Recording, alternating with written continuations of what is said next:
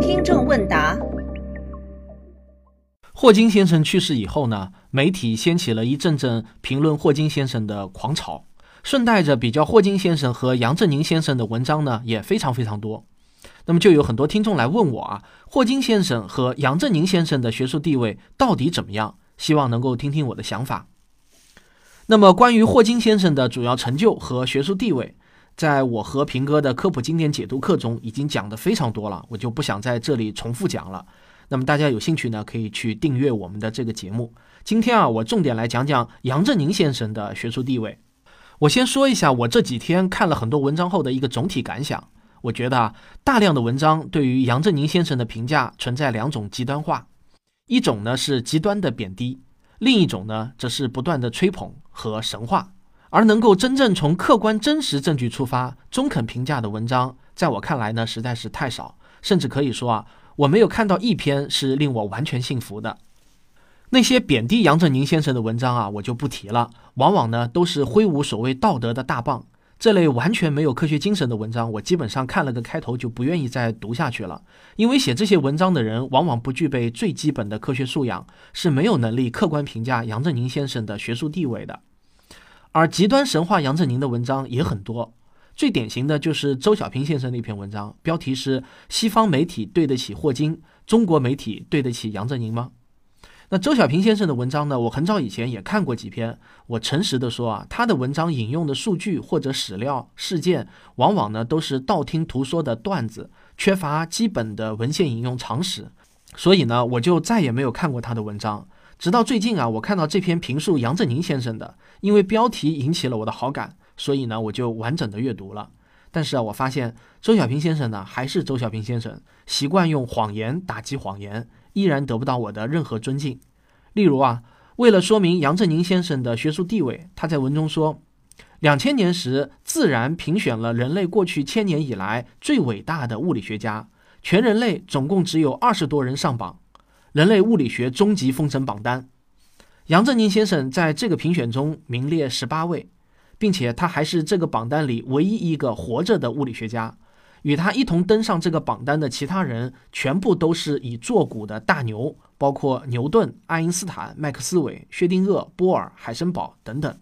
那么看到这样煞有介事的报道啊，我将信将疑，因为这么重要的材料，对于我一个职业科普人来说呢，居然啊从来没有印象。我觉得自己挺失败的，看的书呢可能还是太少。于是我花了大量的时间检索，最花时间的检索啊，就是寻找一段不存在的资料。这个坑呢真的很大。我想啊，我只能诚实的告诉大家，穷尽了我能想到的所有办法，我没有检索到《自然》杂志有过这样一次评选。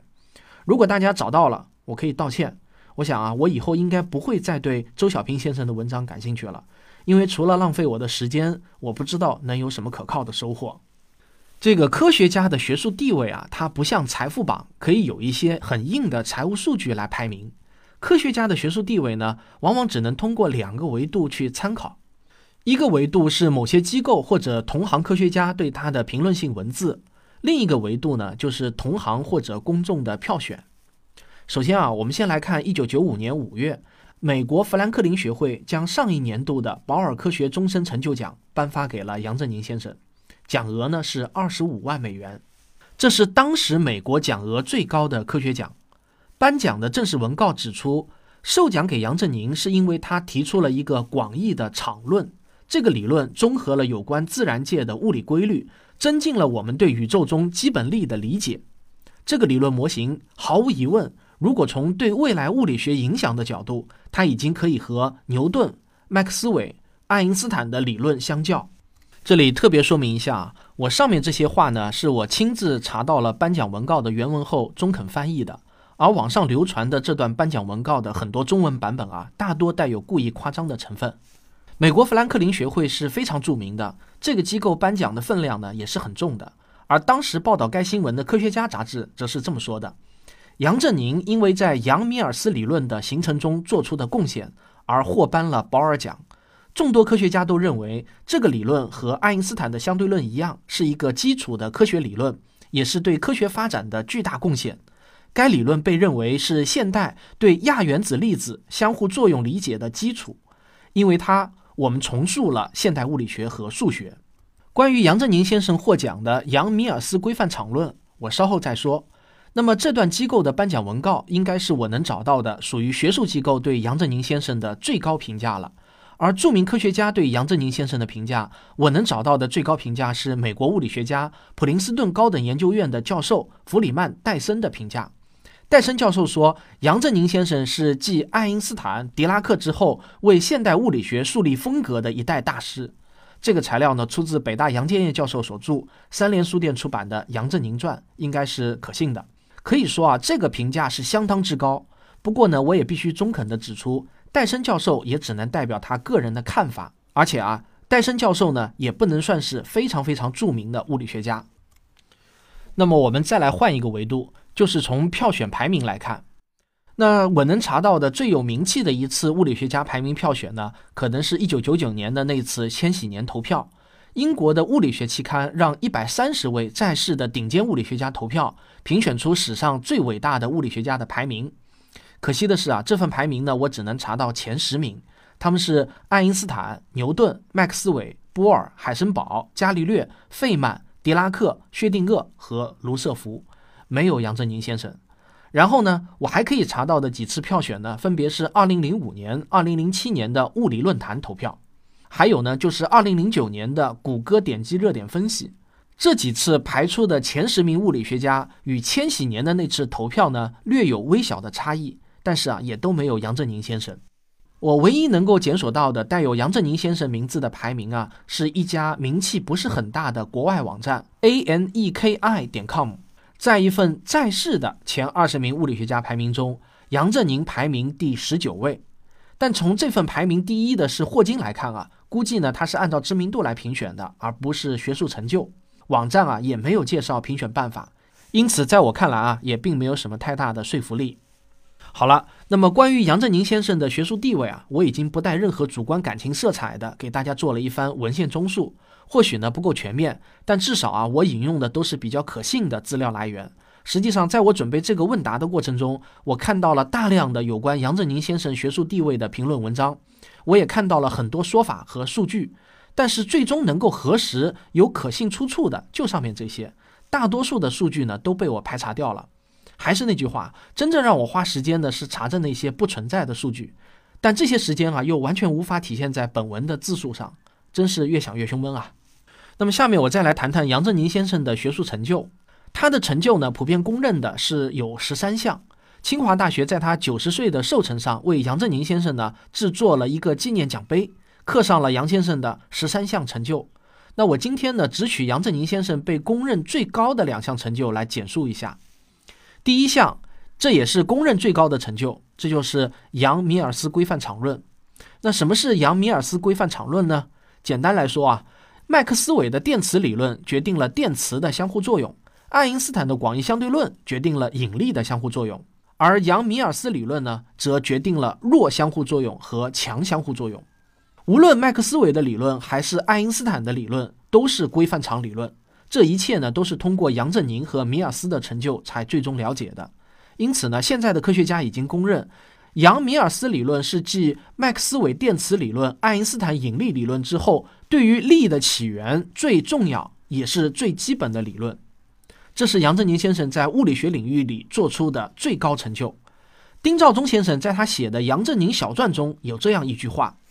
一九五四年，他与米尔斯发表的规范场理论是一个划时代的创作，不但成为了今天粒子理论的基石，并且在相对论及纯数学上也有重大的意义。所以，这个理论在物理学界的重要性和地位那是毋庸置疑的。而且啊，必须要说明的是，这个理论的最大贡献者就是杨振宁先生。米尔斯在一九八四年十二月来到中国科学院，参加纪念杨米尔斯理论发表三十周年的活动。米尔斯当时啊是这样说的：三十年前，杨振宁已经是一名教师，而我呢是一名研究生。那时我和他同在一个办公室，我们经常讨论问题。杨振宁先生是一个才华横溢，又是一个慷慨引导别人的学者。我们不仅共用了一个办公室，杨振宁还让我共用了他的思想。米尔斯啊也在很多其他场合毫不讳言地说，这个理论的主要贡献者就是杨振宁先生。今天啊，科学爱好者们都非常熟悉的粒子物理学中的标准模型，实际上呢，就是建立在杨米尔斯理论之上的。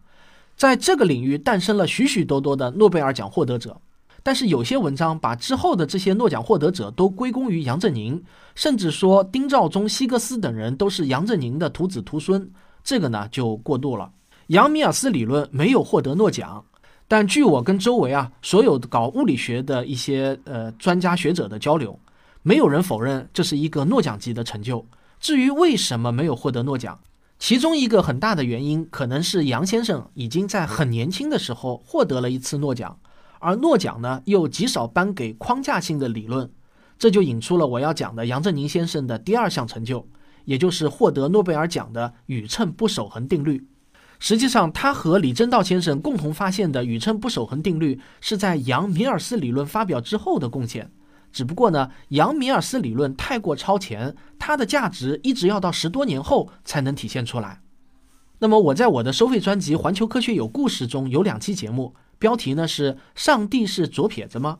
我用了两期节目详细介绍了到底什么是宇称不守恒定律。那么有兴趣详细了解的呢，也可以去听我那两期节目。我在这里呢就不展开谈了。总之啊，宇称不守恒定律获得诺贝尔奖那是当之无愧的，而且啊创造了诺奖颁奖的最快记录。当年发表论文，第二年就获奖，这也足可以证明这个成就的重要程度。诺奖委员会毫不犹豫地把奖颁给了杨振宁先生和李政道先生，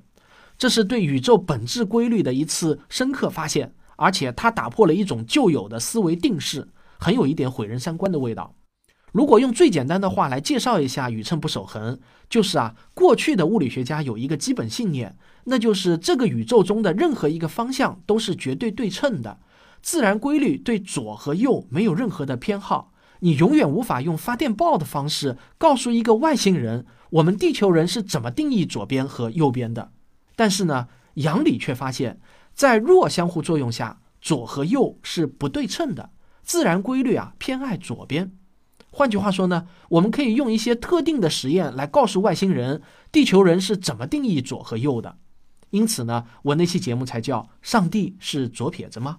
好了，关于杨振宁先生的其他成就呢，我也就不展开介绍了，也都非常的厉害啊。还有一个流传很广的说法，说数学界的最高奖菲尔兹奖有六个研究杨振宁的方程而来，其中三个和杨米尔斯方程相关，三个和杨巴克斯特方程有关。